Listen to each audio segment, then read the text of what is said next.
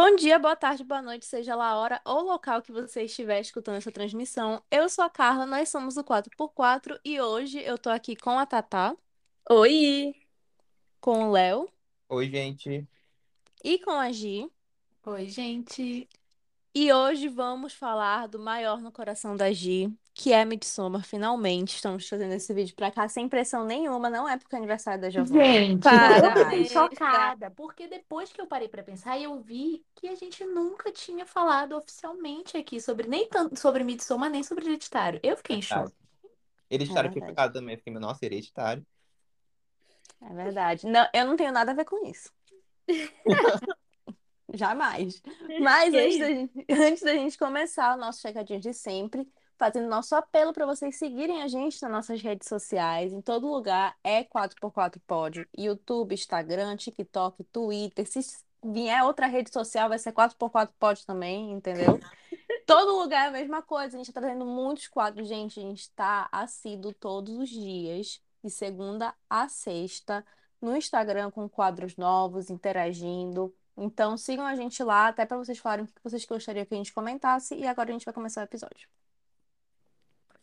Bom, então, hoje vamos falar desse filme que no começo ele meio que abalou a minha, a minha amizade com a Gil um pouquinho. porque Ah, é verdade. eu, eu assisti, eu odiei. Eu fiquei, nossa, que bomba explodiu na minha frente aqui agora. Mas depois de um tempo eu revi com carinho e tipo, nossa, esse filme é bom. Mas o filme, como você sabe, é Midsommar. Midsommar, se você. Você só não conhece ele se você vive numa bolha mesmo, porque é um filme muito famoso do Ari Aster, é o segundo filme dele, depois de Hereditário. Ele foi lançado em 2019, ele é de terror. E assim, gente, ele é uma experiência única. Você, eu recomendo isso sem saber nada. Eu acho a melhor experiência. Também acho.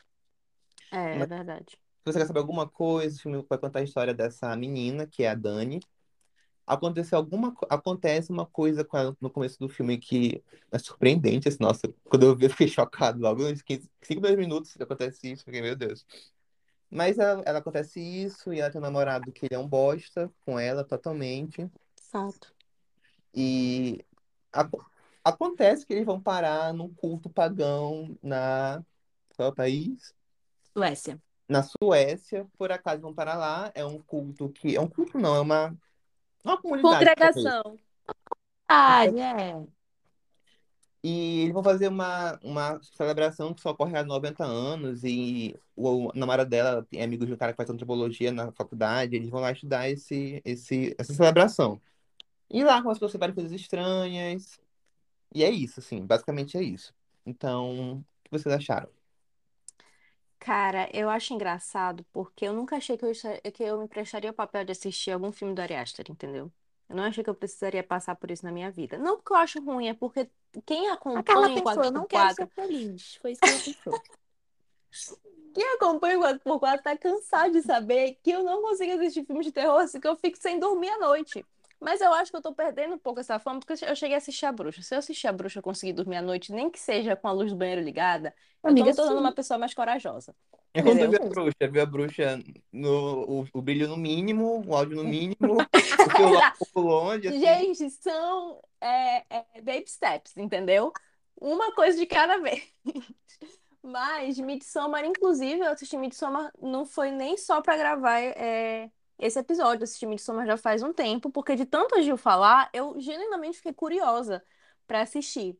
Mas, como eu sabia que era um filme que era muito aclamado por ser assim, meu Deus, é um terror que não precisa ser de noite, é um terror, tipo assim, na luz do dia e tudo mais, eu falei, cara, eu preciso me preparar um pouco. Então eu fiz o que não recomendo que faça se você gosta de- desse tipo de filme, que é ver um resumo sobre ele antes pra não ser pega de surpresa. Entendeu? Senão eu realmente ia ficar traumatizada.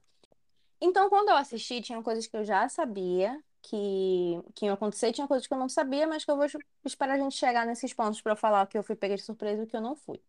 Mas, no geral, eu achei que ele é um filme muito interessante porque ele mexe muito nas questões psicológicas dos personagens, especialmente da protagonista, da, da, Floren, do- da Florence, que eu realmente não lembro o nome dela no filme. Mas eu Dani. achei. Na Dani. E eu achei muito, muito, muito interessante como que eles. O, o- tanto o roteiro leva para essa questão, mas quanto o diretor ele representa uma questão muito forte assim da, do, do psicológico dela, sabe? E a Florence assim, ela é maravilhosa, ela é uma atriz incrível, então ela, ela também passa muito do sofrimento que a personagem está sentindo. Então eu acho que ele é um filme que é muito interessante, mas eu acho ele meio traumático. Cara, eu eu acho que o segredo desse filme, a Giovana vai me bater. É, eu acho que o segredo desse filme é assistir duas vezes, porque eu, eu tive a mesma impressão do Léo. Achei uma grande bomba. Mas, por isso que eu, até, eu quero muito ouvir a opinião de vocês, porque eu acho que ele tem pontos muito positivos, eu acho que tem uma fotografia maravilhosa, atuações muito boas, e ele tem potencial. Mas eu confesso que eu achei ele muito vazio, com muitos buracos, e eu não sei se eu sou burra ou se realmente foi a intenção do roteiro deixar esses buracos. E aí eu quero muito ouvir a opinião de vocês para eu chegar nessa conclusão. Olha, eu como já fui a Thaís em certo momento da minha vida, eu vou dar o meu testemunho. errado, né, meu testemunho, e é bem assim. Eu, eu tive um começo complicado com o Ari Aster, assim, a gente não se deu de cara. Porque quando ele caiu hereditário, o problema não é o Ari Aster nem os filmes dele, são nem a Gil também, que eu vou falar dos fãs do Ari Aster agora, mas a gente não tá nesse meio. Ela sabe disso. Mas foi que nasceu essa, esse negócio que, tipo assim, o terror tem que ser elevado para ser bom. Então, o terror agora só é bom se é, tiver alguma analogia... Tipo assim, concordo. Se, tiver uma analogia à depressão no, no, no subtexto da história. Sim. Só, só, é assim. E, aliás, ele não tem nada a ver com isso, porque ele é um diretor muito bom. Eu gosto do filme dele agora. Mas ele meio que lançou essa moda, assim, na, no público em geral. Tipo assim, o terror tem que ser sempre uma analogia pra depressão. Se não for isso, não presta. Se não for um slash, é barato, é, horri é, é Aí horrível. pega, aí pega São no, aquelas- no ponto do Léo. Aí pega, se tu pode São slasher, aquelas realmente. pessoas, né, Léo? São aquelas pessoas que você pergunta qual é o seu filme favorito, aí eles pegam e eles vão te explicar todo o plot de É, Babadook. isso mesmo. Entendeu? Babadook, esse é, Pra esse mim, é podre. é o, é o pior, é o pior pra mim, nesse, dentro desse, desse gênero de pessoas que acham que o terror tem que ser algo elevado, algo. Exatamente, amigo. E Hereditário, hoje eu gosto muito de Hereditário, assim, é um filme que eu gosto, o meu favorito dele atualmente, assim, Midsommar ainda não é, mas talvez chegue lá com a Gil no meu ouvido todo dia, Vai falando de Midsommar. É questão de, de apontar uma arma pra pessoa e o E resto. resolver, é assim que a gente resolve. E eu lembro que eu achei o filme muito bobo no geral, porque eu, eu tive uma dificuldade, e isso, isso vai soar assim, Léo, sem empatia. Mas tipo assim, eu achava a Dani na seita lá muito boba. Eu falei, minha filha, se o cara não te dá não te dá atenção, vai embora, sabe? Tchau. E é claro que eu falhei, tipo assim, de perceber que ela tava numa situação muito frágil, porque, porra, mano, no começo ela perde a família dela todinha, sabe? E isso eu sempre esquecia no filme, porque eu ficava, nossa, menina lesa, vai embora, sabe? Se ame. É, se ame, sabe? Dá uma lacrada aí, se empodere e saia. E eu, eu vejo o filme muito por essa ótica. Eu acho que essa ótica é mais, pra mim, ela é mais superficial hoje. Hoje eu vejo muito assim, como um filme realmente, tipo assim, como ali é realmente uma seita que vai cooptando a Dani até ela conseguir cair, porque a Dani tá muito frágil mentalmente. E hoje eu acho o filme, assim, genial, de verdade, assim, nessa linha e outras linhas também. Eu acho que essa é, é a segunda mais superficial depois. Porque o filme tem várias linhas que, que- você pode interpretar o filme como, como você quiser. Eu acho assim. No final, até a Dani pode ter se empoderado, ter matado o homem meio, ela, e ela foi uma rainha, diva, assim, quem vai julgar ela, né? Quem Esqueceu o pra julgar? aniversário dela e ela colocou ele num urso queimando. Gente, Acontece. aviso Gente. entendeu? Do momento que a gente tá gravando, meu aniversário é esse sábado. Se alguém esquecer meu aniversário, gente, eu vou levar todos vocês pra uma seita na Suécia e acabou pra vocês, entendeu? Não tem jeito. Gente, eu botei no meu. Eu tô olhando pro meu calendário aqui, tá dia 20, tá grande. Gil, Não assim, sai que da é minha pra eu não cabeça, dia esquecer. 20, Gil, Porque dia vocês 20, não Gil. querem me parar onde o Christian foi parar. Não quero parar no urso queimando e eu sentindo tudo, só que eu tô paralisado. Exatamente. Exato.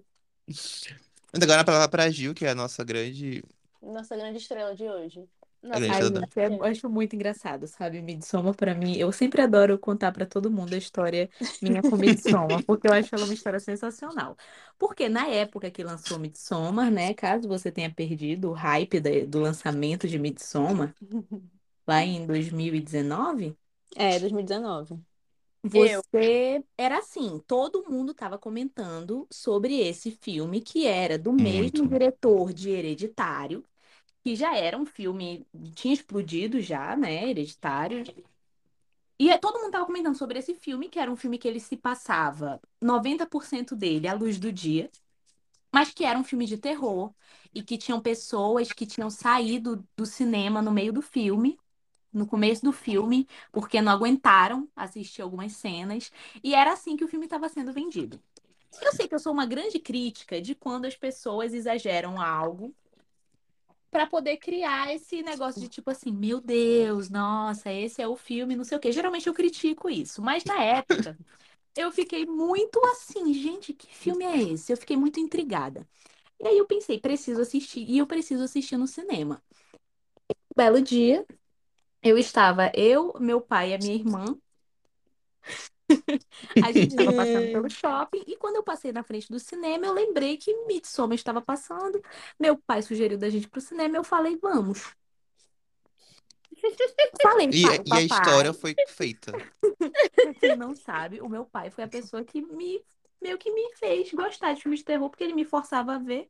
Ou eu assisti, ou eu assisti. Eu acho que eu comentado isso algumas vezes aqui no podcast, que ou E eu a Gil assistia fará com ele. com seus filhos. Exato. Ou eu assistia o filme, ou se eu não quisesse ver Poltergeist, ele ia ver. E aí, se eu quisesse ficar lá fora com os espíritos que eu tinha eu mesmo imaginado na minha cabeça, era problema meu, mas eu podia ficar do lado dele vendo Poltergeist.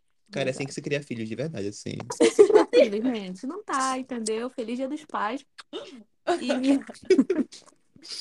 aí eu fui, eu falei, pai, olha, esse filme aqui estão falando muito dele, não sei o quê, assim, assim. Eu fiz essa propaganda, eu utilizei dessa propaganda e eu convenci meu pai. E aí estava eu, ele, minha irmã, minha irmã na época ela tinha 16 anos. Então, pra quem não sabe, Midsommar foi lançado para maiores de 18. E eu fiz o papai assinar um papel autorizando a entrada dela. Cara, a Lulu odeia Giovanna até hoje por causa disso. Desculpa, Lulu. E aí eu fiz ele assinar o papel e ele já assinou, a gente entrou para assistir o filme e aí começamos a assistir o filme. E assim a história foi feita, gente, porque a primeira frase depois que o filme terminou foi que o papai olhou para mim e falou: "Cara, eu nunca mais deixo tu escolher o filme que a gente vai assistir". E aí eu queria comentar o filme e a Lulu tinha ficado muito impactada, ela detestou o filme. Ela não é, não, não gostou do filme e nunca mais quis falar sobre isso. É uma coisa que ainda gera briga se eu for falar sobre Midsommar aqui em casa com ela, porque ela realmente detesta e ela não gosta nem, ela não consegue compreender porque eu gosto tanto do filme. E isso gera brigas aqui em casa, mas tudo bem. A gente não, Midsommar é uma palavra que a gente não fala quando estão as duas no mesmo recinto. Mas, no geral, falando sobre o que eu achei do filme, é que eu gostei. Gente, eu gosto muito desse filme. Eu não tenho palavras para dizer o quanto eu gostei desse filme desde a primeira vez que eu vi. Porque quando eu assisti ele, a impressão que eu tive foi de que eu estava vendo algo muito diferente de qualquer outra coisa que eu tivesse assistido. Não tem outra, outra palavra para descrever, outra frase para descrever o que eu senti quando eu vi. Foi exatamente isso. Eu assisti aquilo e eu fiquei, cara, eu nunca vi nada assim antes. E mudou minha vida. Porque eu não consigo explicar todas as, as referências dentro dele e a fotografia, a direção, as atuações, tudo, tudo, tudo nele pra mim, tipo, se encaixa e se fecha ali dentro do filme de uma forma tão perfeita e tão bonita que eu não, não tenho como explicar pra vocês.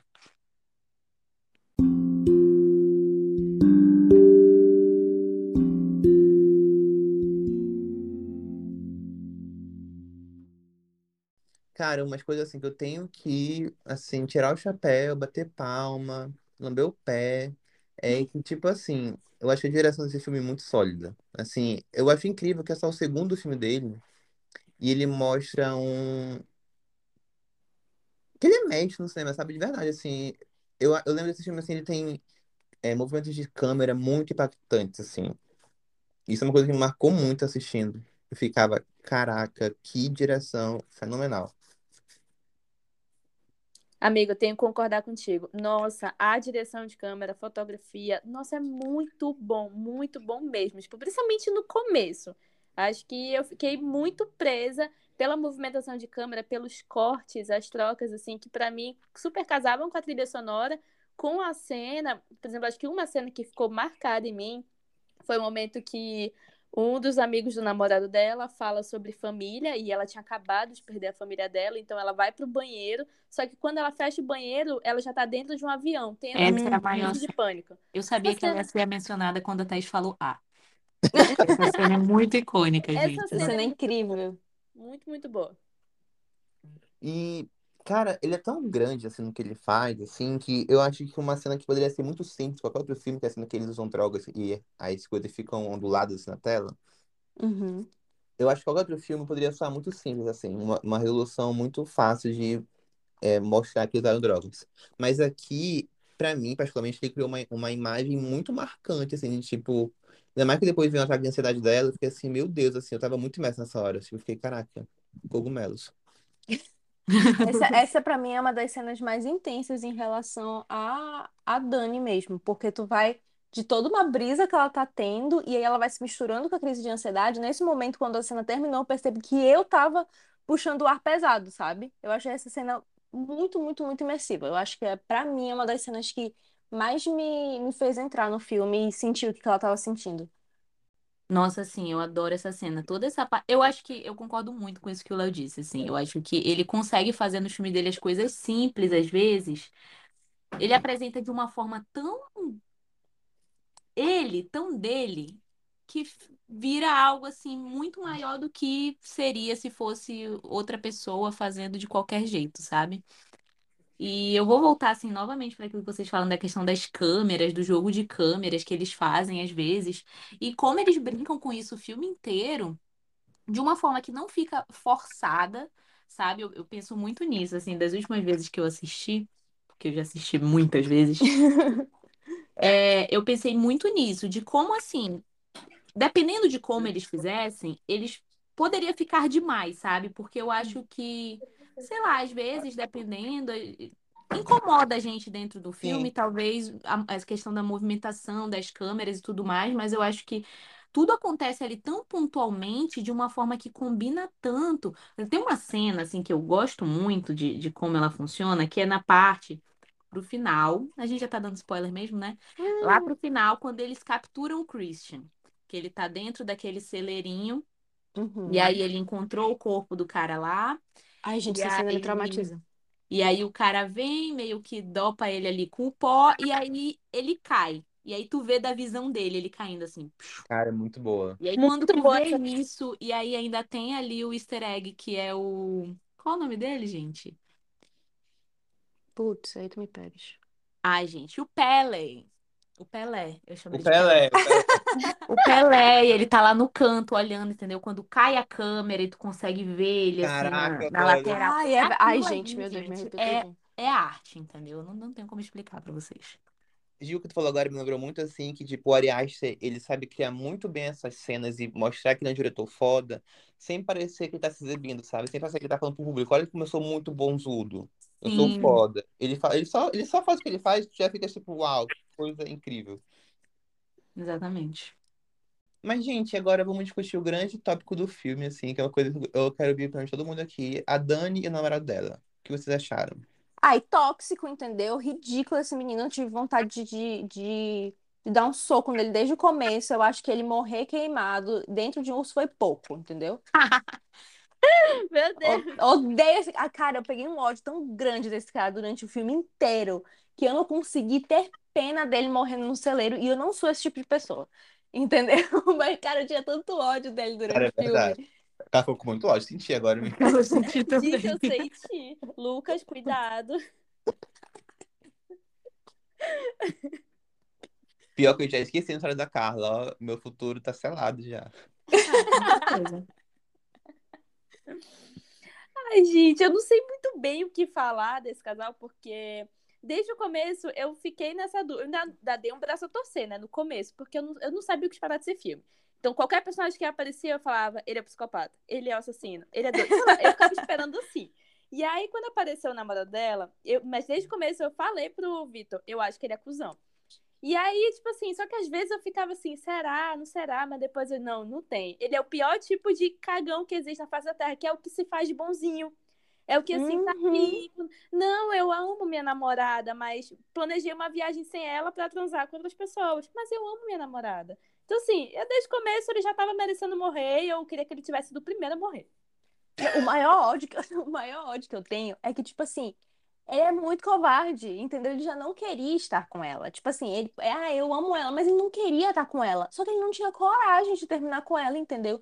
E eu tinha muita dó da- dela, porque assim, no começo, nos primeiros minutos, eu tava assim, pô, é difícil mesmo, né? Você estar namorando uma pessoa que tem é, todas essas questões e tudo mais, e quando ela te usa, tipo assim, como tu é o único ponto de felicidade dela. Naquele momento eu falei, pô, deve ser duro. Só que quando eu vi que ele tratava ela daquele jeito, eu fiquei com tanto ódio, com tanto. Ai, gente, não dá pra explicar o ódio que eu tenho desse homem. Em todo Gente, sentido. tipo E ele assim. rouba o trabalho do outro, entendeu?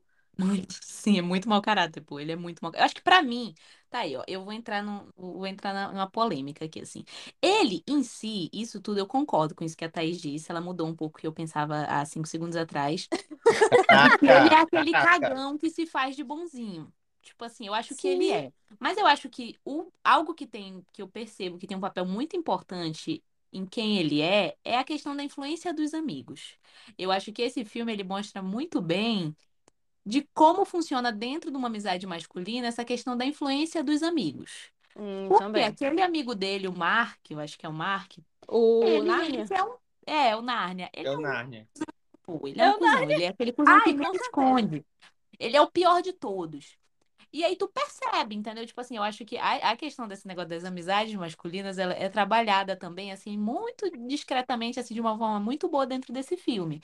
Mas, assim, eu só percebo, assim, realmente, assim, que ele é um mau caráter do caralho, Christian, no momento em que ele realmente rouba o trabalho do amigo dele, pô. Tipo, sabe? Tipo assim, uma coisa é tu, sei lá, talaricar a namorada do teu amigo.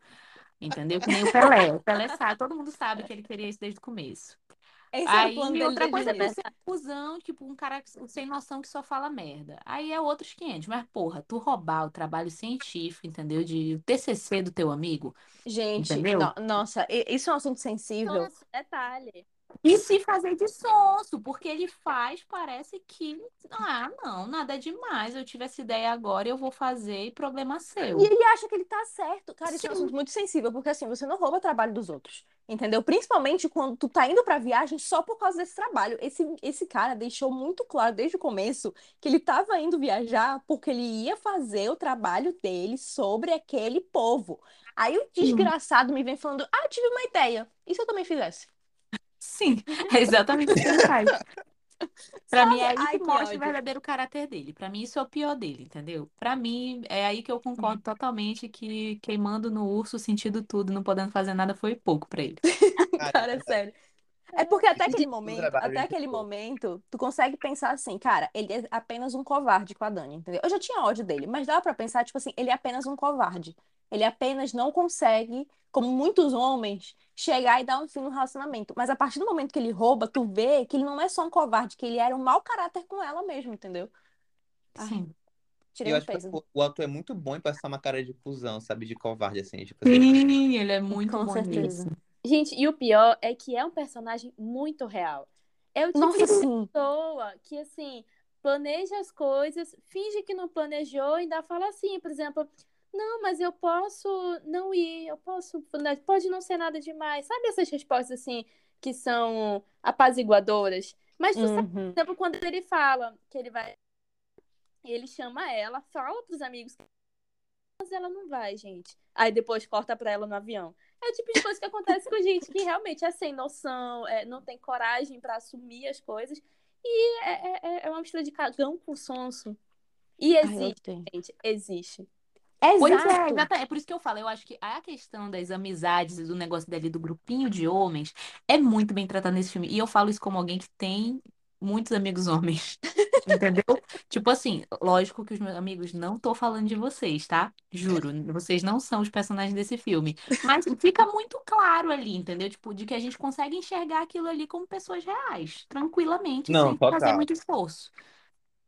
Cara, o que ele Com falou agora certeza. me abriu muitos olhos, porque eu nunca tinha pensado nele, nele como esse grupinho de amizade masculina, assim. Eu, achei eu nunca tinha pensado desse, nesse, por esse Nem olhar eu. específico. É porque tu tem que ver chocado 20 agora. vezes pra poder começar a ter essa Pegar percepção. todas as nuances, É. são muitas chamadas. E isso melhora muito o filme, assim, porque realmente foi muito sentido o, o Chris ser potencializado a cuzão master por causa das influências dele. Não que, ele não, não que as influências causaram isso nele, mas, tipo assim, potencializou muito, assim, na ponto de ele virar o maior cuzão da história. Sim, porque tu se junta com quem tu se identifica, né? Então ele se junta com esse pessoal que é cuzão, que só potencializa ele ser cuzão. E eu ainda acho que o Narnia é menos ruim, porque pelo menos ele não tá comprometido com ninguém, entendeu? Então a merda que ele faz, no pior dos casos, afeta mais ele do que as outras pessoas. O, Exatamente. o menino lá, qual é, que é o nome dele? Christian. Do- O Christian, ele o que ele faz afeta todo o resto. Ele envolve as pessoas nas merdas dele, entendeu? E é isso, todos odeiam o Christian. Não, pois é, e outra coisa que eu queria pontuar é que, tipo assim, nenhum se safa dali. Eu acho muito importante Uhum. isso, que nenhum se safa. Porque, por exemplo, o Christian tem essas questões que a gente já falou, né? Do plágio e da Dani. O Pelé. O Pelé é o O menos Pelé. pior pra mim, porque ele só levou eles pra uma seita pra matar ele. Exato. Não vejo nada demais. Sim. Entendeu? Matar um monte de macho escroto. E talaricou a outra porque ele pensou, cara, eu posso te tratar melhor do que ele. Exatamente. E Ele tratou, ele tratou ela como uma rainha de maio. Entendeu? E aí é isso. E aí tem os outros dois, né? Que é o Mar, que é o sem noção. Tipo assim, gente, todo grupo tem o amigo sem noção.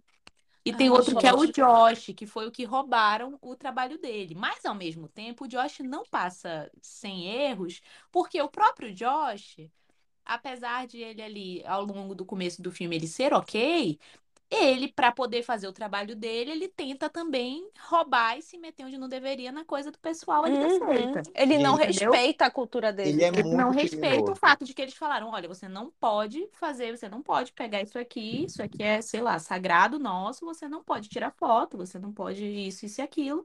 E aí ele vai lá, invade e morre por causa disso, e sinceramente, quem é que tá errado? Cara, eu Aceita, juro, é? Que eu acho que a morte dele, pra mim, foi a morte que eu mais tive ódio, porque era uma morte evitável. Entendeu? Não foi tipo os outros que foram. é, é, eles foram, tipo assim, atraídos para aquilo. Sabe? Tipo, não importava o que eles fizessem, eles já estavam sendo visados. Até aqueles outros amigos lá do irmão do, do Pelé. Agora, o Josh, ele era o único que ninguém tava ligando muito pra ele, entendeu? Ele foi o responsável pela morte dele. Aí eu, eu tive Gente, o ódio. Josh é muito mau caráter, criminoso, assim, sabe? De verdade. Eu peguei, eu peguei a raiva dele quando começou. Por quê? Porque eu já fiz ciências sociais. Eu fiz o ano de ciências sociais, eu tive antropologia 1 e 2. E lá tinha uma matéria que a gente, a gente aprende a fazer trabalhos em campo. Gente, antes, disclaimer, eu sei que é uma ficção, tá falando isso aqui só, eu sei que ficção não vai seguir a real, sabe? Mas, tipo assim, você, vai- você tem uma. Eu esqueci o nome da matéria agora, mas você vai. Você aprende a trabalho de campo, assim, igual ele faz, que ele é antropólogo. Uhum. Você- e você tem várias regras que você tem que seguir. Então, tipo, se você chega na, na comunidade, é você, seu caderninho, e você de longe, assim. E se chegarem, e se eles quererem, eles falam com você. Senão você só Uhum. observa de longe. E, tipo, desde o começo, ele quebra várias leis éticas da antropologia, assim. Desde o começo, assim, ele chega na tá quebrando. assim, Ai, foda-se, eu vou fazer o que eu quiser aqui, sabe? Então eu sabia que ele ia se fuder no final, porque eu- esse conhecimento me gerou isso. Assim, eu fiquei, mano, esse cara, Zé Buceta, assim, ele, ele tá quebrando tudo que ele pode de uma vez só. Pois é, e aí ao mesmo tempo isso Eu gera na gente assim, pô. Tipo assim, até que ponto ele era melhor que o Christian? Entendeu? Sim. Que tava roubando, o, o Christian roubou realmente o tema do TCC dele, mas até que ponto ele era melhor, sendo que ele tava também querendo roubar ali, se meter onde não deveria na cultura do pessoal, sabe? Eu acho que a morte dele é uma, uma das mortes mais, assim, que eu acho engraçadas nesse sentido, sabe? Porque ele ficou tão afetado com o que o Christian tava fazendo com ele, mas ele não se importou de fazer com os outros. Eu acho cômico, assim, nesse sentido, sabe? A morte dele. Sim, por isso que. Ai, gente, sério, a morte dele não dá pra mim. Cara, sabe uma coisa, assim, falando de antropologia, uma coisa que eu acho muito interessante no filme é como eles lidam com a morte, né? Aquela comunidade em Uhum. específico. Porque, por exemplo, a cena do penhasco, né? Eu acho Sim. que ela conversa muito bem sobre isso, assim, porque eu acho, eu acho interessante que cria uma tensão do que vai rolar. Aí chega uma hora que fica óbvio que eles vão se jogar, os velhinhos. Sim. E eu acho interessante que a menina lá fica assim, não, não pode, não pode. E eles ficam, não, isso é super normal. E isso foi uma coisa que eu achei muito interessante, porque como cada cultura lida, com a morte, né? Tipo, você chega lá, qual a idade que eles têm que se matar? 76, é? 72. 72, tipo assim, 72, acabou o tempo de vida, mano. Tchau, se joga do penhasco, sabe? E eu achei isso muito interessante, assim, que tipo, é aceitável ali, é, um- é quase como se fosse uma eutanásia, Uhum. Nossa, é verdade. só que, tipo, super natu- naturalizado, e eu achei muito interessante que sabe? Você não pode guiar, é, julgar outra cultura com base na sua. Achei, eu achei isso muito legal. Sim, A- até esse ponto eu senti o filme, assim, falando de uma forma mais, é, ma- mais séria mesmo, nesse sentido, de que até esse ponto eu senti o filme como uma parada assim. A gente pode achar chocante, porque não é culturalmente algo normal ou comum pra gente, mas pra eles, tipo assim, eu- tudo bem, todo mundo que, que tava lá não tava esperando que isso ia acontecer, mas assim eles estavam fazendo alguma coisa errada depende do teu ponto de vista, né? Para eles era uma coisa completamente aceitável. E o- o- os velhinhos, eles estavam indo por livre e espontânea vontade, porque eles acreditavam que eles tinham que fazer isso. Eles iam sofrer muito mais se eles continuassem vivos, porque para eles já, o ciclo deles já tinha terminado, sabe? Então, até, até aquele ponto do filme, eu tava tipo assim, cara, até aí é só uma cultura diferente que não tá machucando ninguém, sabe? Só tá machucando quem tá consentindo com, essa, com, com isso, entendeu? Gente, é assim, eu, eu insupo o posicionamento de vocês. Inclusive, eles até falam disso no filme. Eles até. É, é, o, o próprio povo, assim, a própria galera de lá acalma, tenta acalmar os visitantes. Mas assim, vocês me conhecem, sabe? Já é o tipo de filme de terror que eu não gosto. Que é esse que tem muito sangue, tem corpo deformado. Então, eu acho o, o. Tipo assim, eu acho que os fins, nesse caso, não justificam os meios. Podia ser uma morte, morte menos violenta, né? Podia ser uma coisa assim, menos cair de um penhasco, ah, não morreu, vamos tacar um, macha- um martelo na cabeça dele Gente, várias parte. vezes até ter certeza que ele tá morto. Ai, gente, eu não acho. Não teria o mesmo impacto. É, assim, nesse, não nesse o mesmo impacto ponto, cinematográfico. Pra mim, É. justifica. Não, pra Né? mim justifica a questão do filme de terror, mas não justifica a seita, entendeu? Eles são um ah, não, tudo bem. entendeu? É nisso. Acho Ah, não, que foi muito importante ponto. pro filme. Acho que foi sim. Não, entendo esse, tipo assim, vendo como se fosse uma seita real, não sabemos, né, se essa seita existe, mas vendo do ponto se fosse uma seita real, acharia meio melodramático, né? Ah, me joguei do, do penhasco, tive que dar uma martelada na cabeça porque a pessoa ainda tá viva. Ai, não sei, gente. Acho que vocês estão vendo pouca coisa sobre seita. Eu ia falar a mesma coisa. Se você aceitar Vocês estão real, se você chocando é com pouco. saudável. Ah, acho chocante, mas entendo completamente pro, pra questão cinematográfica. Um documentário total, eu vejo falando de uma seita real, e tipo, ah, nessa seita, eles fazem 102 anos, jogam desse penhasco aqui, aí, aí aponta na câmera o penhasco, assim, sabe? Sei, Eu também, não sei se é porque eu também tenho, eu já, eu li, já vi muita coisa sobre seita, entendeu? Mas sei lá, tipo, tu amassar a cabeça da pessoa com um martelo, pra mim, tem o mesmo, assim, não, obviamente, né, quando você vê isso numa tela de cinema, isso vai ter mais impacto, e o objetivo dele é estar ali pra fazer impacto, mas eu não consigo imaginar que, sei lá, num- numa seita real, que vivesse uma cultura em que isso fosse normal, isso não poderia ser normal, sabe? Tipo, tanta coisa Total. absurda acontece no mundo, sabe, gente? Tipo, em Jonestown, o cara envenenou a galera forçadamente, geral, É. mulher, criança, adulto, bebê, sabe? Tipo, não sei, agora eu não me choco com a humanidade, eu não sei vocês. Eu não me choco também, não. Tanto que eu lembro que a gente tava conversando essa cena na casa da Carla, quando a gente foi lá. Antes era da Carla. E a gente ficou, ficou e a Gil, nossa, cena é super normal. Aí a Carla, não. Não é. Exatamente assim conversa. A gente, nossa, mas é super de boas, e a Carla, essa cena me traumatizou para sempre. Gente, é porque, assim, quanto mais passa o tempo, mais eu vejo que o ser humano, ele vai se desensibilizando para as coisas, sabe? Assim, não, não tem como, a gente se desensibiliza. É tipo, Vai eu mostrei o meu. TCC... É, eu mostrei o meu TCC pro meu namorado, e aí é um, é um assunto meio pesado. Só que eu tava falando, tipo assim, ah, fala aqui, nananana. Aí quando ele terminou, ele falou assim, nossa, que pesado. Aí eu fiquei, tu achou? Aí eu fiquei, cara, é real mesmo. Eu ta- eu tava tão acostumado de ficar vendo essas coisas que é uma parada que não pega. E eu acho que o Léo e a Júlia são uma das pessoas mais desensibilizadas pra coisa de terror que eu conheço na minha vida. Entendeu? Porque assim, é muito vida, difícil. Não, é muito difícil chocar vocês. Muito difícil. Cara, pior que pra mim é mesmo, assim. É verdade, fato.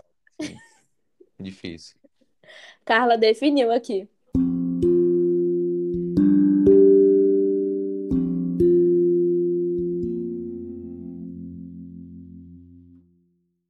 Agora a gente vai começar um tópico que vai durar 30 minutos, que são todas as cenas que me traumatizaram ao longo deste filme.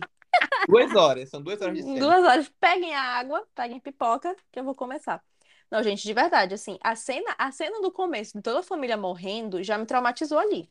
Entendeu? Não igual me traumatizou as cenas da- das mortes da seita. Mas essa cena eu acho ela pesada mesmo. Ela é muito pesada. De- desde a família dela morrendo até o, o, o Christian indo pra lá e, e o grito que ela dá é, é muito pesado.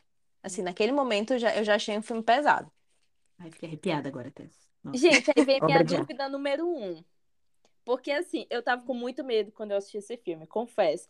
Então eu não sabia em que momento que ia começar as mortes, ia começar as, as partes que iam me traumatizar. Então, de vez em quando eu fechava os olhos.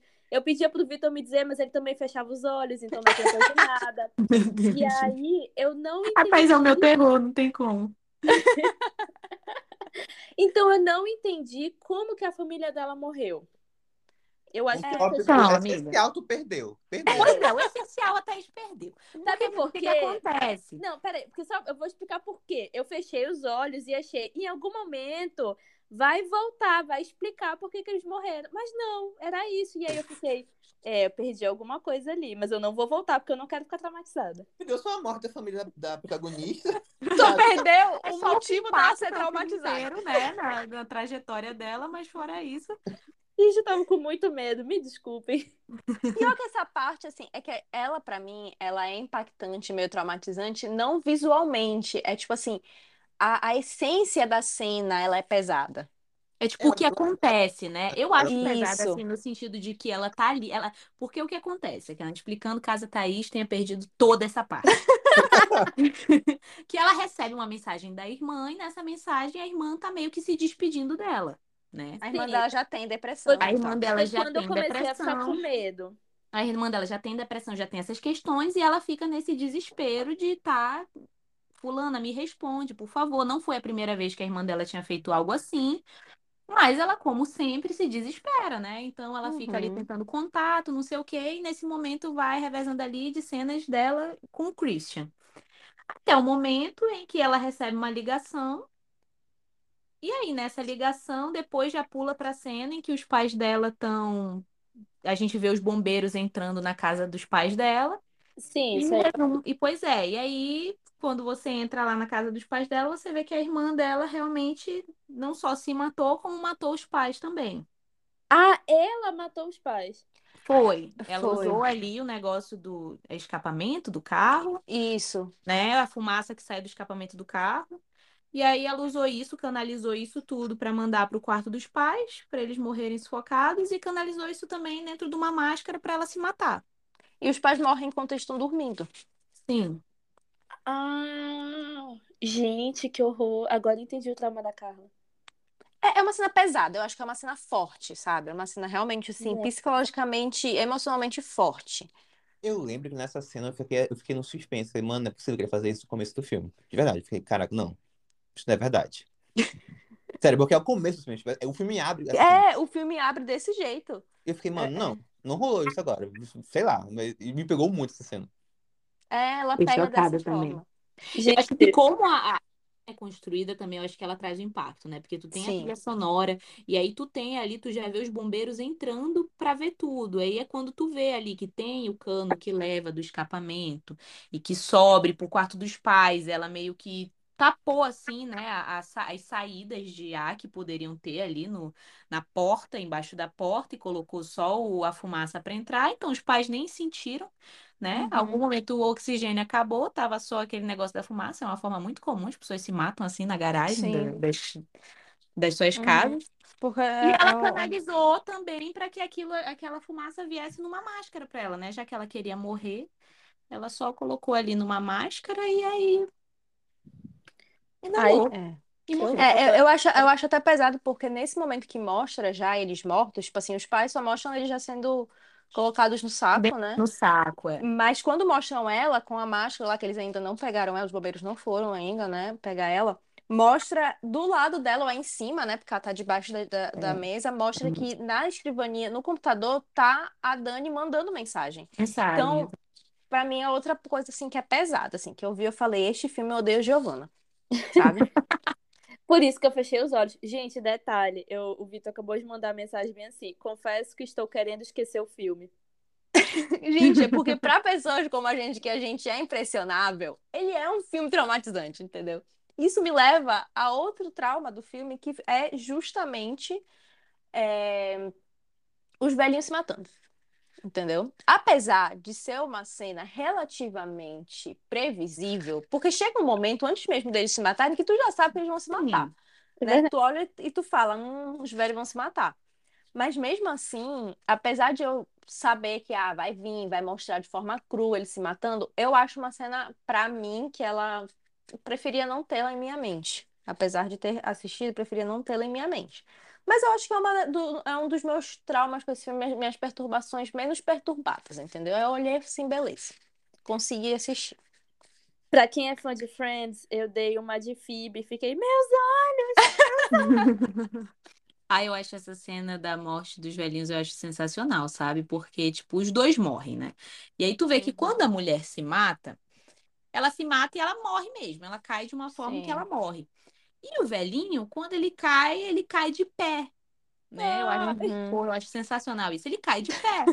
Então, quando ele cai, ele não morre imediatamente. Só que, Exato. entendeu? E alguém tem que resolver isso. E aí é Exato, quando vai gente. lá e pá na cabeça dele. Eu acho, eu acho sensacional, gente. Ai, tenho, gente, nessa hora, é- é qu- quando eu assisto coisa, né? Eu, eu já falo quando tem gente do meu lado. Eu sozinha também falo. Nessa hora, eu soltei um precisava.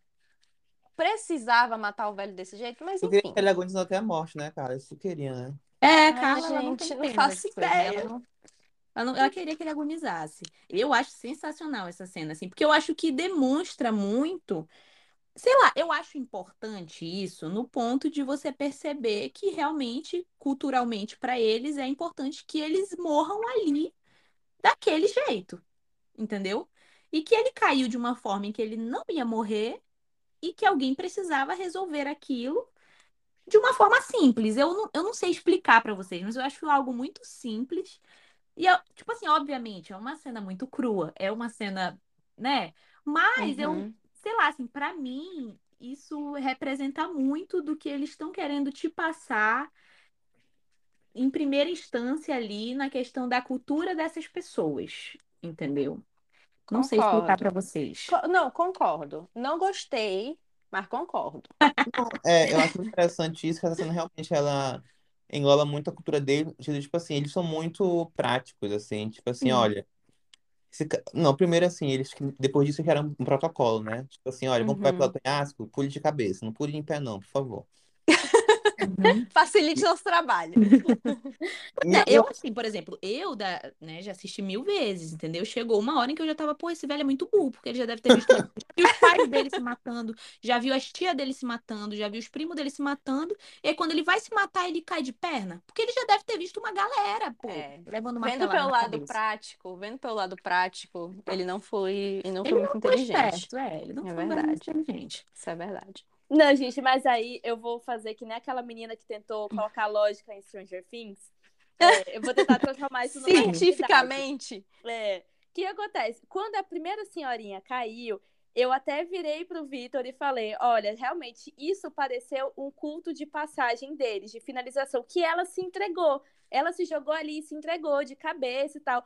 E aí, isso foi antes de eu ver o velhinho cair de pé. Quando o velhinho caiu de pé, eu pensei, ele fez o que eu faria, porque dá, deve dar um puta medo tu tá lá em cima e olhar assim. Então, não, ele pareceu mais, tipo, que ele não Relutante. é, pareceu relutante. Então, assim, foi essa sensação que eu tive. E aí, inclusive, eu até pensei, pô, se ele ca... eu, antes dele cair, gente, juro que eu pensei, se alguém caísse de pé, talvez nem morresse. Aí, quando eu vi ele caindo de pé, eu não quero ver. talvez Ele não vai morrer. Achei engraçado, porque eu não senti isso, sabe? Mas, tipo, assim, faz, faz certo sentido, entendeu? Tipo assim, sei lá, sabe? Tipo, tem gente que vai ter coragem de cair de pé e tem gente que de cair de cabeça e vai ter gente que não vai ter coragem de cair de cabeça e eles têm que resolver isso, porque a pessoa tem que morrer, sabe? Porque é isso, é a vida deles. Exato. Vamos para outra cena que traumatizou a Carla. Uma cena que me traumatizou, gente, essa é uma cena muito rápida, mas é uma cena que pra mim foi uma das mais traumatizantes, talvez porque foi uma das cenas que eu não estava esperando, que é que depois matam lá o Nárnia e o Nárnia morre, que nem a participação dele na vida das pessoas, meio rápida, meio sem sentido, meio sem sentido não, sem muita cerimônia, entendeu? Ele não era tão importante assim pra gente ver a morte dele. Mas a fazer, pegar, tentar pegar o livro, é, ele chegam atrás dele, né, Pra poder dar-lhe na cabeça dele. E aí aparece o cara com a máscara, Sensacional. que é a pele do, do menino. Gente, essa cena, sério, eu tô lembrando dela agora, eu não consigo fechar o olho. De tanto que eu visualizo. Gente, sério, essa cena me traumatizou muito. Esse cara aparecendo, olhando pra ele assim de cima, e ele uma máscara que é a pele do outro. Ai, gente, meu Deus do céu. Chocada, amiga. Olha, amiga, ainda bem que tu mencionou isso. É, foi um detalhe que, inclusive, porque ele demora na tela, foca a- o rosto dele, e eu não entendi, eu confesso que eu não entendi o que que era, se tinham deformado, se tinham puxado, se tinha virado a casa de cera, sei lá, se tinha virado uma coisa Daqui a eu- pouco a Paris Hilton ia aparecer. Essa era uma das dúvidas que eu tinha, inclusive. E aí tu me explicou agora, fez sentido. Só que assim, ele demorou tanto tempo de cena, tanto tempo, entre aspas, 10 segundos, que eu tive que fechar os olhos porque eu tinha certeza que eu não ia conseguir dormir. Porque, tipo assim, eu tenho medo de, de rochas deformados, de coisas assim. Teve uma vez que eu tomei um susto de, de uma amiga minha, que ela colocou aquelas máscaras de papel que é o rosto inteiro, sabe, pra hidratar a pele? Ela Sim. colocou uma dessas. E aí, quando ela olhou pra mim, gente, parecia, tipo, uma pessoa mascarada que tem cara de assassino, com o rosto deformado. Gente, eu comecei a chorar. Meu E desde Deus, então, amiga. Nunca mais eu consegui ver essa máscara numa pessoa. Juro pra vocês, gente. Nossa, Sério. amiga, eu tô chocada, porque tem duas semanas que eu fiz aqui noite de skincare. Eu, o Abner e o XD, entendeu? Cada um com a sua máscarazinha de rosto, hidratando. O terror da Thaís. Roda aqui, gente. Se vocês querem me traumatizar um dia, me dar um susto, podem colocar essas máscaras. Meu. Deus, amiga, eu não sabia dessa. Então, assim, essa parte eu realmente tive que fechar os olhos e, e- e esperar passar. Tanto que eu nem vi direito a morte do Josh. Eu só ouvi o barulho e pedi pra alguém me traduzir, que no caso foi o Thiago, que viu tudo, meu irmão. Não, essa parte, sabe o que é pior nessa parte? Eu tive que voltar nela porque eu não tinha entendido. E aí eu falei assim: ah, vou voltar pra ver o que que aconteceu. Aí eu entendi, aí eu fiquei traumatizada. E a Carla ainda quer dizer que é medrosa, pô. Ela voltou pra ver de É. Então, peraí, ele tava usando a pele do primeiro rapaz que morreu? Pararam a pele dele ali, Eles tiraram. falaram ele. Entendeu? Ah, E aí, agora fizeram na... essa- O Nárnia foi, o, o, Nárnia foi com o Aslan lá depois dessa. Gente, aí a minha, a minha primeira crítica, eu não entendi. Tipo assim, é o que eu tava esperando, porque eu acho que eu tive muita expectativa nesse filme, porque ele era muito assustador e tal, era o que estava sendo vendido. Eu achei que as mortes iam ter uma ligação ou um padrão. E aí eu fiquei esperando isso ao longo das mortes e eu não vi. Eu não sei se eu não entendi porque eu sou burra, vemos da, da, a primeira, o primeiro questionamento. Se eu não entendi realmente porque eu não entendi, ou se realmente não, eram mortes aleatórias. Ah, mas vamos falar o rosto dele porque a gente quer, vamos abrir. Não, não eram aleatórias. Cada morte tinha um sentido. Só É que elas eu não eram interligadas entre si. Amiga, eu tenho a impressão de que tu foi esperando um slasher, sabe? Tipo assim, tinha um assassino entre eles e tá eu, sabe? Eu, eu Eu que- Eu tive essa tava, impressão também que eu confesso. tô falando. Amiga, tem que assistir de novo. É, Não quero. Não, as mortes, elas têm um sentido. Cada uma delas tinha um ritual por trás, não é isso? Tinha um negócio por trás. Só que elas não eram interligadas entre elas. Tipo assim, não era interligada com a outra. No final, elas tinham um motivo. Mas não as mortes em si tinham a ver com a outra morte. Não sei se eu me fiz explicar. Sim, de certa forma, sim. Tanto que no final eles juntam todos pra cultuar o Exato. Só que assim, cada um tá de um formato diferente, de uma morte diferente. E aí eu queria entender se tinha um, um- algum significado por trás, se, sei lá. Por exemplo, tinha uma meni- a menina, eu acho que ela foi enterrada. E aí eu não entendi, eu não sei se realmente foi um. Portanto, que eu fiquei desse questionamento. Será que foi um buraco do roteiro? Ou eles não quiseram mostrar mesmo o, o ritual por trás de cada morte? Tinha um padrão, né? Se tu tá procurando um padrão, não tem um padrão, né? Eles estavam ali Uhum. para ser sacrifício.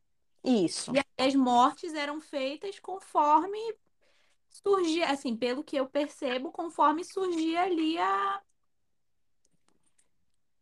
Me faltou A oportunidade. A É, a oportunidade. É. Isso eu acho uma falha, na minha opinião, porque pra mim não tem, não tem sentido. Isso. Cara, pra, mim- Ah, amiga, pra mim tem total sentido, de verdade. pra mim faz muito sentido, porque tu mostra a questão da seita. Porque, por exemplo, o Christian, ele. ele toda, toda a tortura psicológica que ele sofre é desde o momento em que a menina olhou e falou: vai ser tu. Entendeu? Olharam pra ele e falaram: é contigo que eu vou transar. E a partir daí, menina, ele foi marcado e ele tava lascado. O Josh faz sentido também, entendeu? Porque to- por todo motivo aconteceu. O Narnia também, foda-se o Narnia, sabe? Pra mim, foda-se ele. Eles precisavam de um sacrifício, olharam pra ele e falaram, vai ser tu também. E aquele outro casal que foi embora, eu também achei que faz muito sentido. Porque assim, eles precisavam de sacrifícios.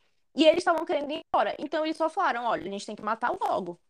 Sabe? A menina mataram, não se importaram de mostrar, porque eu acho assim que nem precisava também, ela só precisava morrer. Agora, o menino, a, a cena que mais me traumatizou foi o menino lá com o, o pulmão pra Amiga, daqui a pouco a fora. gente volta para cenas que a- cenas que traumatizaram a Carla. Daqui a pouco a gente volta.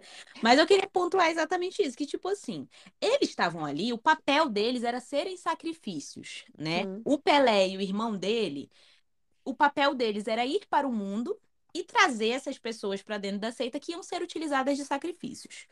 Porém, né, obviamente, tinham pessoas ali dentro do, do grupo que eles trouxeram que haviam mais papéis, entendeu? Então, Ah, por amiga, exemplo, só quando um chegou minuto. ali Amiga, só um minuto. É, pra mais alguém agiu, não tá com glitch, mas tá meio que falhando um pouquinho a voz?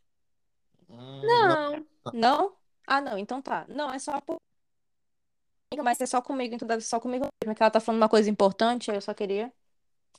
Desculpa, Deus, continua. medo agora. Não, não, continua. Então todos, então todos eles estavam ali para ser sacrifícios. Porém, quando chega lá, né, os dois que eram para trazer sacrifícios com esses grupos de pessoas, né, o irmão dele trouxe duas pessoas, ele trouxe ali cinco, Uhum.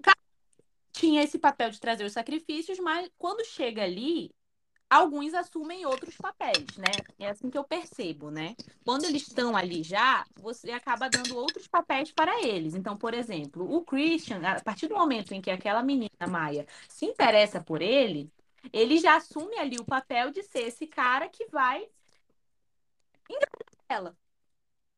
Entendeu? E aí eles passam Uhum. a criar ali o ritual para que isso se consume, mesmo que no final ele vá ainda continuar sendo um sacrifício. Entendeu? E a Dani, eu acho assim, da minha, meu ponto de vista, eu acho que dá para ter mil interpretações em relação a isso, mas a Dani, a partir do momento em que ela entra nessa viagem que não era para ela estar, o Pelé recepciona bem ela porque ele é um talarico? E além disso, obviamente, ela tinha toda essa questão do psicológico dela tá frágil e tudo mais, e ela acaba meio que. Qual é a palavra? Sendo cooptada. Sendo cooptada, exatamente. Então Gente, acaba sim. assumindo outro papel, sabe? Ela, por Sim. exemplo, a, a, a Dani nunca foi o papel dela ser um sacrifício.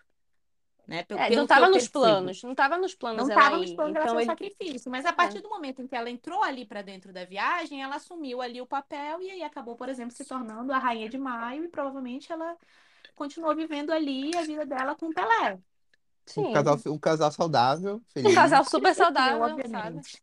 Um casal incrível. Gente, ainda não faz. Tipo assim, eu realmente acho que eu tava esperando um padrão, ou pelo menos um porquê, ou sei lá, me explicasse o como, né? Nem tipo assim, eu entendo que todos foram sacrifícios, mas eu esperava um como. Mas eu não vou me estender muito no assunto, porque só. Porque eu tô começando a lembrar e tá começando a me dar uma angústia. Então, Mas, eu amiga, olha, eu vou te recomendar que tu reveja quando tu puder, porque no final, quando eles vão, eles vão colocando os copos naquela casinha, meio que vai, eu lembro que vai explicando, então tu, tu olha, tu entende, tipo assim, Sim. tem um que é o, assim, não vou lembrar, mas tem um que é o Coringa, e tem um que é tipo o queimado, e tem um que é tipo, É, aí cada tu vê um que as tem um. mortes batem como onde eles estão sendo posicionados.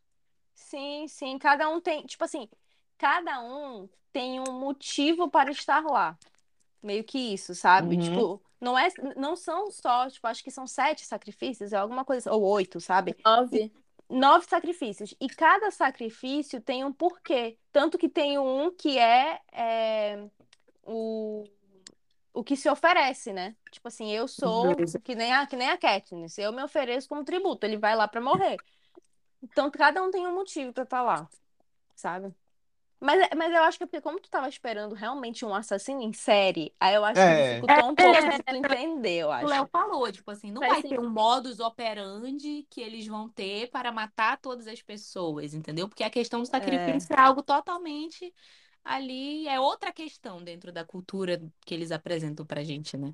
E que também, vai que nem a Ju falou, tipo assim, todos estavam lá para serem sacrifícios, mas a forma como eles foram sacrificados acabou dependendo do papel que eles começaram a, a ocupar dentro da seita. Então, Christian, além de ser um sacrifício, ele também tinha que transar com a menina porque a menina quis, quis ele. E aí o Josh foi sacrificado daquela forma também porque é, ele pegou ali o, o livro. Então, teve tudo isso, assim, por trás.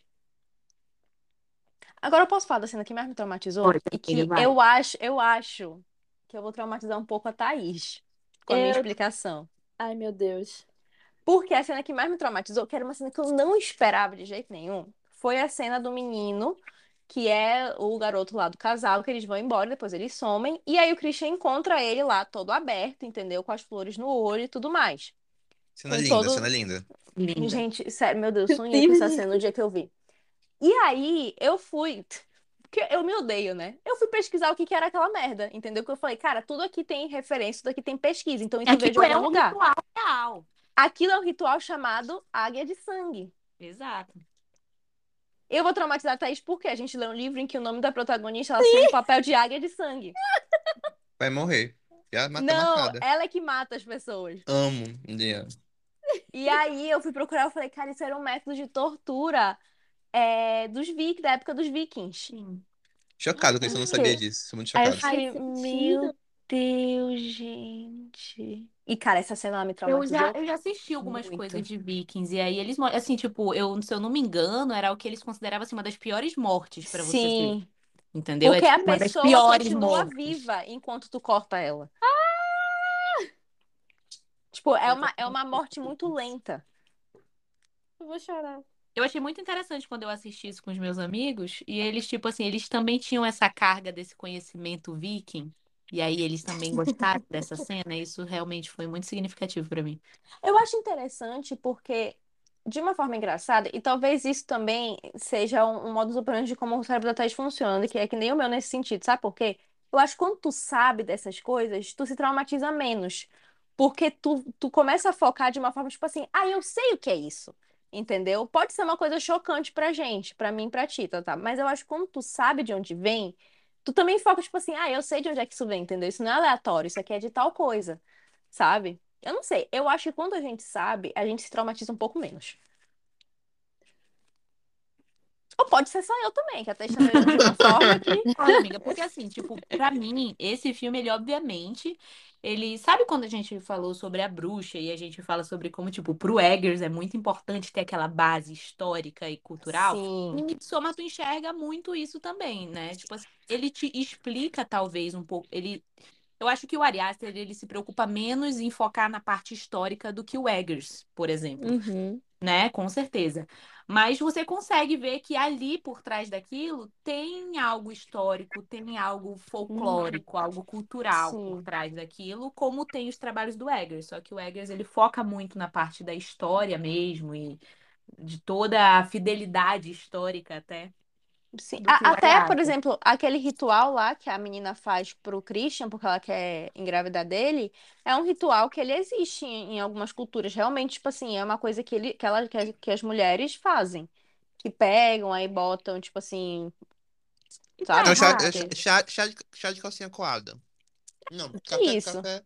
Esqueci agora é a palavra certa, mas existe. No Brasil deve ter. É, não, no Brasil tem uma versão disso, né? Mas, tipo assim, é, esse, esse ritual da forma como é feito, tipo, existe, sabe? É um ritual que, que existe. Então, tudo isso eu acho interessante quando se pega essa- essas referências. Eu, pelo menos, fico um pouco menos traumatizada. Gente, eu não sei se você é, tipo, hétero, escroto, sei lá, mas eu ri muito nessa cena. Muito, assim, no nível, principalmente, porque assim, alerta de spoiler muito grande. Se você não quiser O episódio todo já. Não, mas é porque tem- é, ele começa lá, tem várias mulheres, tipo, num semicírculo, e a menina deitada, tipo, numa cama de flores. Ele chega lá já meio drogado, E aí ele começa, né, a transar com ela. Tem uma hora que vem uma velhinha e começa a empurrar o Gente. bumbum dele com força. Gente, eu ri tanto nessa cena. Eu ri Eu tava tenso. Eu tava tenso essa cena. Vale ressaltar que eu assisti essa cena com meu pai e com minha irmã no cinema. Ah, legal, legal. Caso vocês estejam pensando aí que possa haver alguma forma mais traumática do que isso, de vocês assistirem essa cena. Apenas dessa forma. Mas foi nesse, nesse momento que meu pai se arrependeu de ter entrado no cinema comigo. né? Culpado, tapando o olho da minha irmã.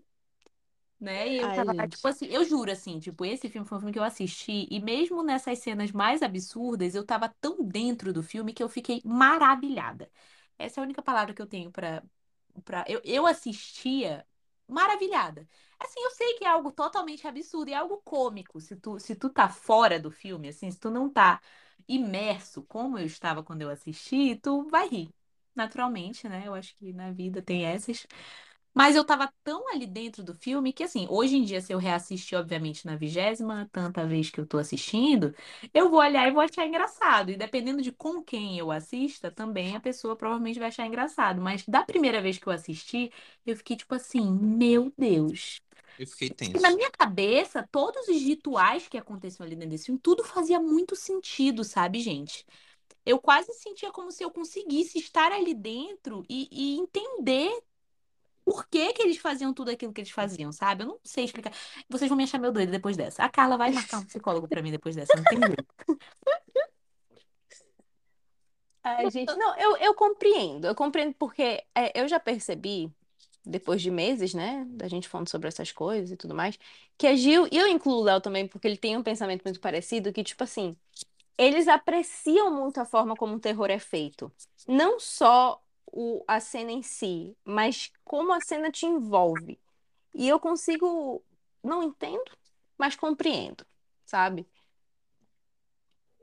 Pois é, gente, é, achei sensacional, assim, tipo, Midsommar, eu tenho certeza que ele é um dos grandes responsáveis por eu ter começado a gostar, assim, de cinema mesmo, né, assim, tipo, fora a minha influência pelo Léo, obviamente, que existe, que a gente se Chocada. conhece. Muito recente essa influência, amiga.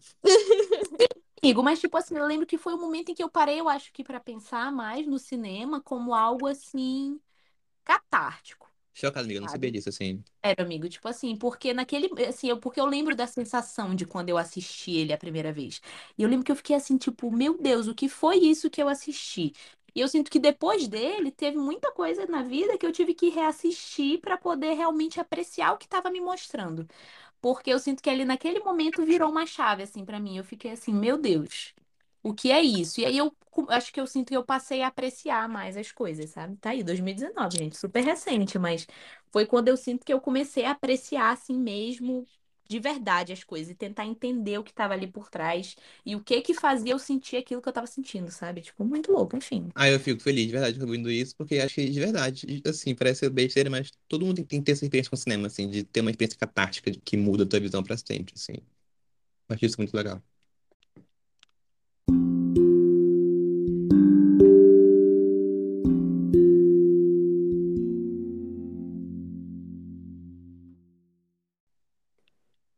Mim, já pode encerrar. Vou ficar menos traumatizada.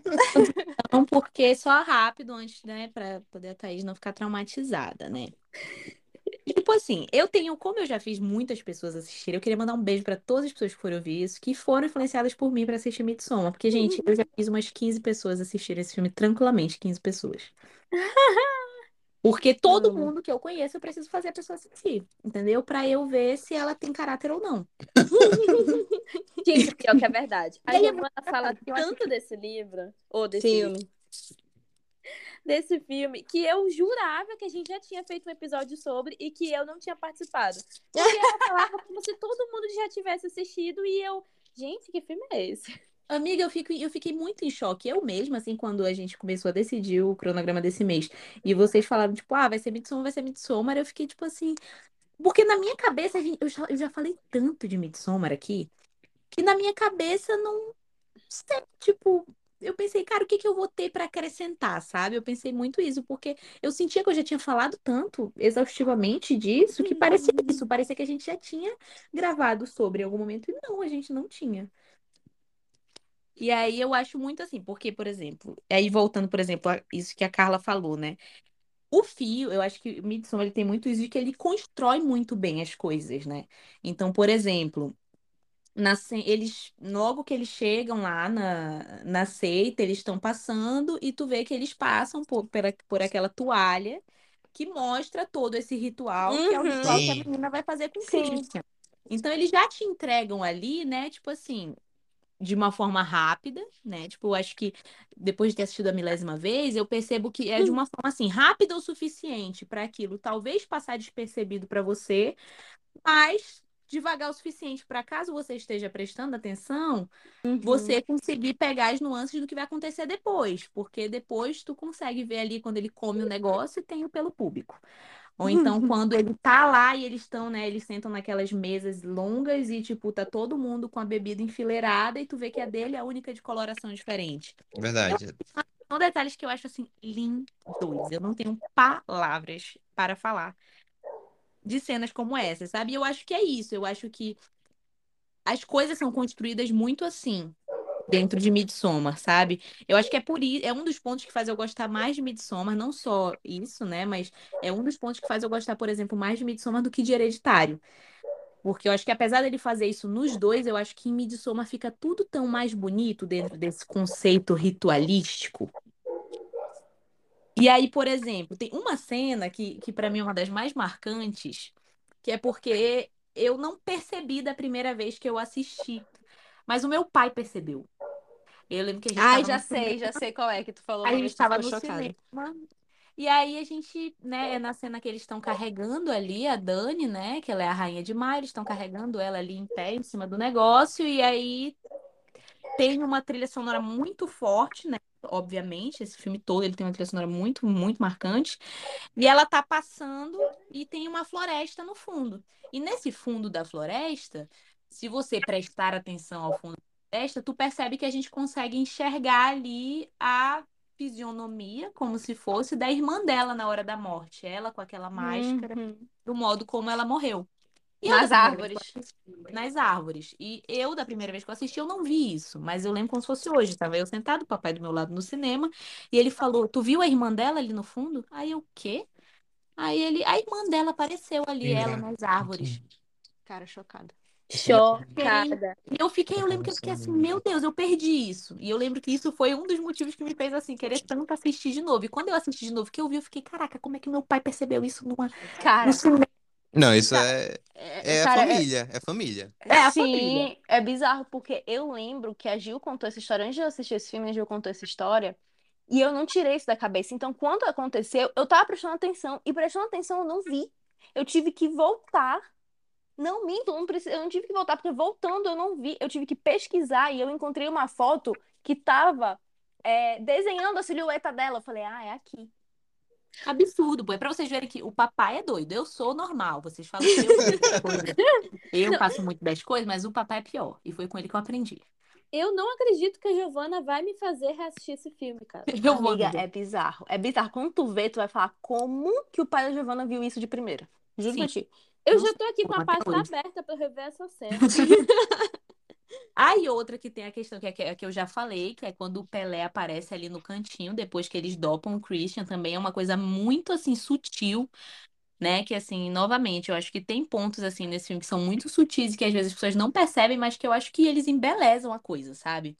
Eu não percebi. Quando tu E aí falou pode ser eu, meu que tu vai ver quando o Christian cai, tu vê que o Pelé tá ali, é quando tu vê que, tipo assim, ele é o, é o primeiro momento ali, tipo, obviamente, desde o começo, depois que todo mundo começa a ser morto, é óbvio que o Pelé tinha algo a ver com isso, porque ele que levou eles pra lá, né? Mas eu acho muito significante nessa cena quando ele aparece no canto, assim, da portinha. Uhum. Que aí tu tem a, a confirmação, sabe? Tipo, filha da puta, ele tava sabendo. Exato. E aí, também falando do Pelé, né? No começo do filme, tem uma cena que ele tá conversando com a Dani, né? Ele comenta que entende ela em relação à perda, porque ele perdeu os pais dele num incêndio. E eu acho que isso traz um questionamento muito legal pro filme, que é tipo assim, o incêndio que ele fala, será que foi um incêndio mesmo? Ou será que foi o sacrifício ali dentro da, Uhum. dentro Eu, da, da casinha, como o próprio irmão dele fez, né? É, eu vi um vídeo de teorias que falam sobre, tipo assim, se tu pega os anos, não batem, mas também tem o negócio das rainhas de maio, que se tu pega os anos e a forma como o Pois Pelé é, fala, pois que é. ah, Aham. Não, que Pois fala, é, tipo esse assim. negócio dos anos eu acho interessante, porque é um questionamento que eu tenho do filme, que se eu encontrasse o Ari Aster, ia ser isso que eu ia perguntar pra ele, entendeu? Ia ser essa Uhum. questão, porque, por exemplo, se tu for contar os anos, tem muita coisa ali que não bate, mas também tem muita coisa que, por exemplo, eles falam que essa é uma comemoração que acontece, a ca... essa comemoração em específico que eles estão fazendo é uma que acontece a cada 90 anos. Sim. Só que não dá, por exemplo, quando você vê a Rainha de Maio, você vê que tem muitas Rainhas de Maio ali, né? E a E foto Maio, não é você tão. queira ou não, é um evento anual, como diz a Rapunzel sobre aniversário, é um evento anual, entendeu? Muito Então, eu acho muito difícil de, quando eu analiso, é uma coisa que eu tenho dificuldade, que assim, que eu não consegui ainda destrinchar dentro do filme, é o que ali acontece a cada 90 anos e o que acontece anualmente. Entendeu? Porque, por exemplo, as mortes aos 72 anos, não tem como aquilo acontecer a cada 90 anos, sabe? Então, eu tenho essa dificuldade de saber exatamente quais rituais acontecem, com qual periodicidade acontece. Então, por isso que eu acredito muito na teoria de que eles morreram dentro dessa questão do incêndio ali na casa, porque pode ser que esse não seja necessariamente um evento de cada 90 anos. Eu Eu acho. Eu acho que isso é muito da beleza do filme, assim, de verdade. Assim, tipo assim, a gente não entender a cronologia dos anos do ritual, assim. Se eu Pensei nisso perguntasse pra agora. Arias se ele me respondesse isso, Léo, eu socava ele. E aí é isso. É, é a única coisa assim que eu fico realmente assim que eu não entendo do filme, mas também assim eu entendo que não é pra eu entender. Tá. Eu amei essa frase, eu vou usar pra sempre agora. Pois é, eu entendo que o Ariasta não queria que eu entendesse isso, sabe? Aí, o- e assim, o último ponto que eu tenho, né, obviamente, para falar em, em questão a esse filme, ele referenciando ele próprio e ele te avisando do que ele vai fazer, porque eu acho que Midsommar ele tem muito isso, sabe? Eu acho que ele é todo construído de uma forma em que ele te conta o que ele vai fazer ali. Ele em nenhum momento, pra mim, ele parece que ele tá tentando te esconder que ele vai, o que ele vai fazer, sabe? E mesmo assim, eu acho que ele consegue te impactar, né? Por exemplo, a primeira cena do filme, a primeira cena é um post, né? Todo desenhado. Por favor, todo você que está ouvindo esse podcast, abra agora mesmo, pesquise aí. Midsommar, início, sei lá, desenho, que vai aparecer para você. Que ele já conta tudo que vai acontecer no filme. Cara, eu tô fazendo isso agora. Pode pesquisar, amiga, eu te garanto. E aí ele é dividido em quatro partes, né? A primeira parte tem assim uma caveira, que é a morte, e tem cinco corpos ligados, que são os corpos dos pais da Dani, o da irmã da Dani, ela, né, que tá ali no meio, e uma caveira, que é que tá cortando a linha ali da enfim, tipo assim, cada um pode fazer sua interpretação disso, entendeu? Mas, tipo assim, eu entendo isso como a morte e essa separação que ela faz da Dani com, os, com a família dela, né? É, um, é a primeira, primeira parte que é muito macabra, à esquerda, você que tá vendo aí visualmente. Depois vai ter a Dani e o Christian, ela tá sofrendo, obviamente, porque ela perdeu a família. Ele tá ali consolando ela como o cuzão que ele é. E o Pelé tá ali em cima de uma árvore só observando de olho ali, Meu Deus! só observando. Aí, na terceira parte, você vê que são eles, com o Pelé liderando e ele se encaminhando ali, né, obviamente, para a seita. Na verdade, são cinco partes. E aí, na quarta parte, já tem eles lá participando da seita, né? O pessoal tudo de branco, os, os dois anjos caindo, que são os dois velhinhos caindo do precipício. Eles todos lá assistindo. E a última parte, que é a parte em que tem as caveiras dançando com as meninas. Eu já tentei fazer uma super análise disso aqui, mas eu realmente, assim, não sei se faz sentido a minha, a minha conta. Mas, por exemplo, nessa última parte, eu já fiz uma autointerpretação, em que tem cinco caveiras que, para mim, representam os meninos que morrem ali. Mas não- as contas não batem exatamente, tá, gente? É só realmente a minha interpretação enquanto as meninas dançam ali no, no negócio. E esse, tipo assim, quer você queira ou não, essa primeira parte ela já te dá muito do que, que o filme vai te mostrar. Só que você não tem como saber quando você tá na primeira cena do filme. E eu acho isso lindo. Cara, eu não fazia ideia. Quando começou, que ele abre como se fosse uma cortina. Eu até brinquei. A gente vai assistir uma peça de teatro agora. E assim, tu falando agora fez todo sentido na minha cabeça. Eu fiz a Thais Van Malfen. Toda, amiga, toda vez que eu leio todos esses pontos para as pessoas, elas mudam de ideia. Não tem como. Mas assim, vou assistir de novo? não vou, não vou, não vai me convencer a assistir de novo. O máximo que eu vou fazer é assistir a cena da floresta para ver se eu vejo a irmã dela. Mas achei inteligente, já realmente me fez mudar de opinião. Venci, mais uma vez. Bom, gente, então indo agora para as considerações finais sobre esse Midsommar. É, o que eu posso dizer, além de já ter dito tudo aqui, depois desse episódio, assim, Uhum. eu realmente acho um filme muito bom. Não é o meu favorito do Ari Aster, infelizmente, mas isso vai mudar, porque tem uma arma na minha cabeça agora, apontada pela Giovanna. Vocês não estão vendo, gente, mas realmente. Realmente está agora, que eu tô me tremendo na base. Eu acho um filme que vale muito a pena ser visto e principalmente ser revisto. Assim, acho que é um filme que você tem que rever pra pegar coisas novas, pra entender uma coisa que você não pe- pegou de primeira, até mudar o sentido de algumas coisas que você pode ter achado que era uma coisa e era outra, sabe? Eu acho filme muito interessante de rever. E a minha nota pra ele vai ser 5.9. Tô brincando. Minha nota é 9. Tá ótimo. É daí pra 10. cima só, tá, galera? Ai, gente, eu acho assim. É, ainda não me sinto muito segura em avaliar filmes de terror. Então, minha avaliação vai ser em relação ao que eu senti enquanto eu assistia e baseado na nossa conversa. Eu acho que ele é um filme que vem muito pro que ele foi é, a propaganda dele, sabe? Ele realmente é um terror que não se passa no escuro. Eu acho isso incrível. Eu acho isso assim, é, para mim é sensacional. A partir daí. E eu acho que ele tem uma pegada, assim, de sofrimento psicológico muito bem representada. Isso me pega muito. Então, uma coisa que eu acabei nem comentando, que é como toda a comunidade sofre junto, sabe? Então, toda vez que alguém tá sofrendo, eles sofrem junto. Aquela cena em que a Dani tá tendo uma crise de ansiedade depois dela ver o Christian transando lá com a menina e todos sofrendo junto com ela. Eu acho assim que ao mesmo tempo que é angustiante, é super penetrante, assim, tu, tu sente mesmo aquilo, enfim, eu achei isso sensacional no filme. Me traumatizou, mas eu acho que esse é o intuito de um filme de terror também, então tá certo. E eu acho que de tudo que a gente conversou aqui, eu acho ele um filme bem redondinho. Eu acho que ele é um filme que faz muito sentido. E pra mim, no- na minha experiência, é também um 9 de 10. Eu só não dou 10 porque, como não é meu tipo de filme, não é um filme que eu vou ver enquanto eu tô fazendo as coisas em casa. Tá? Ah, Não isso, vou isso deixar não é ele passando. justificativa. Tinha que ser 10, então. Não vou deixar Sim. ele passando. É um, é um 10 moral. É um 10 moral. Eu tiro um ponto porque não é meu tipo de filme. Ah, tá.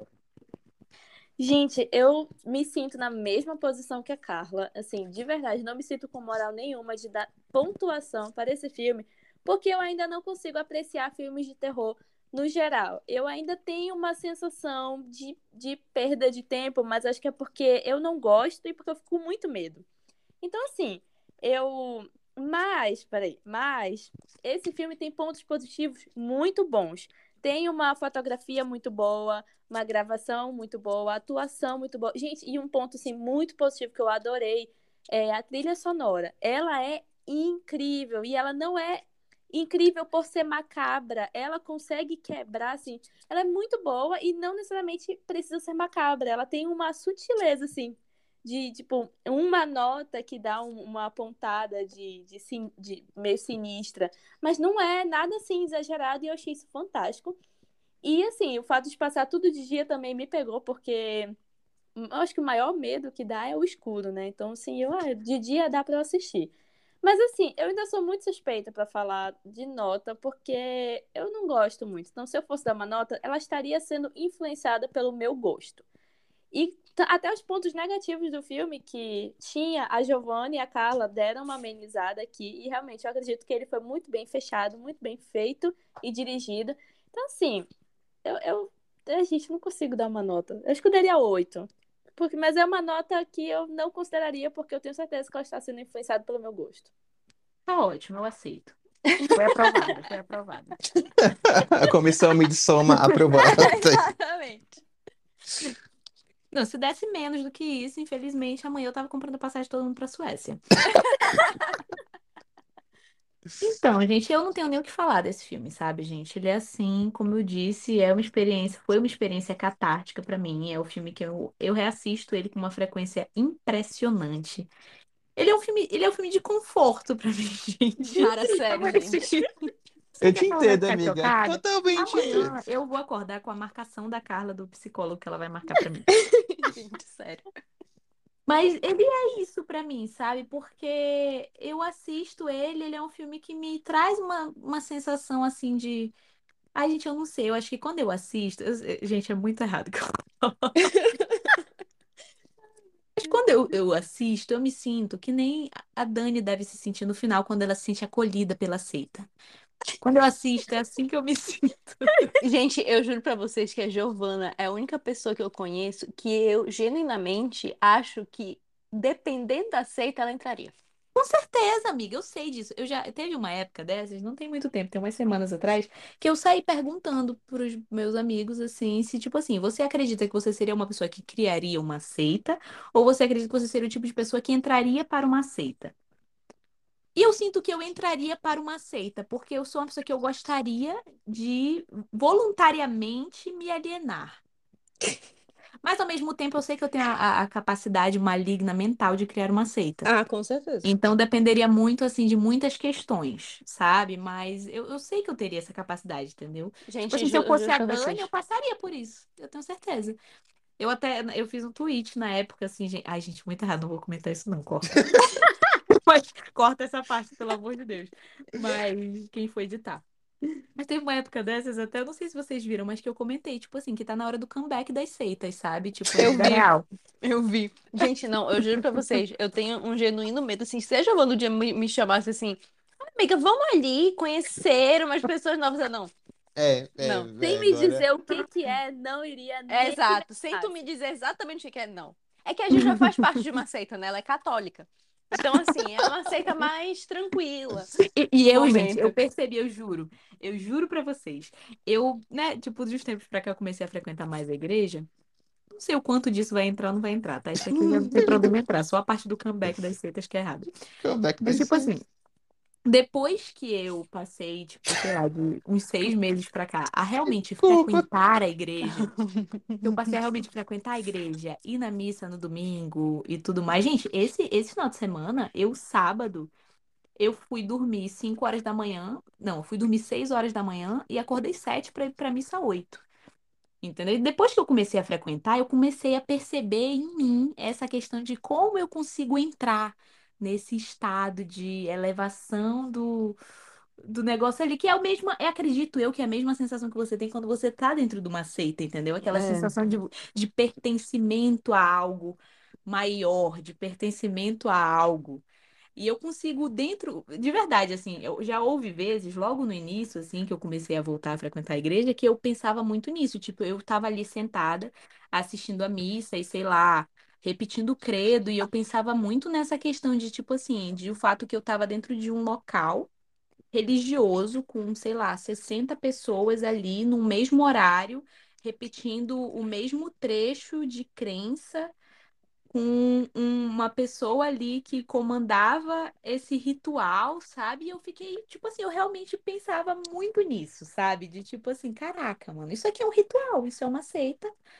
E é só, sabe? Tipo, é uma seita só popular, entendeu? Amiga, mantenha-se nessa seita, por favor. É a missa, é a missa da meia-noite. A gente falou sobre, sobre isso aqui. Tem um episódio sobre isso. É verdade. Por favor, escutem. A nota da Gil é 10 de 10, A né, minha gente? nota é 10, gente. Não tem pra onde correr. A minha nota é 10. tem eu não, correr. não tem, assim, como eu disse, o único problema que eu tenho com esse filme é o fato de eu não conseguir entender todas as nuances dele. Mas que eu sei que isso é proposital, sabe? Não é pra eu entender. E tá tudo bem. Mas se um dia eu encontrar o Ari Aster, ele vai ouvir muito. Gente, é muito irônico da minha parte dizer que eu odeio não entender as coisas, porque eu trabalho numa companhia de dança contemporânea. Então, tudo que a gente apresenta é abstrato. Então, Ai, assim, nunca vou esquecer do lado do negócio do Plutão. Thaís, o que que é isso, gente? É o que vocês sentirem. Ah, vá. Eu Eu sou toda vez que saio de um espetáculo da Thaís e pergunto, amiga, então, o que que isso significou? Vamos conversar. Vamos conversar um pouco. Em compensação, eu no cinema quero entender tudo. A hipocrisia faz parte, gente. Faz. Bom, gente, então é isso. Ficamos por aqui após esse episódio incrível sobre seitas, religião, namorados e namorados, antropologia, morte, Nossa, eutanásia, nesse episódio. vários assuntos assim leves. Ai, meu Deus. Eu não vou dormir. Então é isso, É, amiga, assiste uma série levinha antes de dormir. Eu vou fazer isso.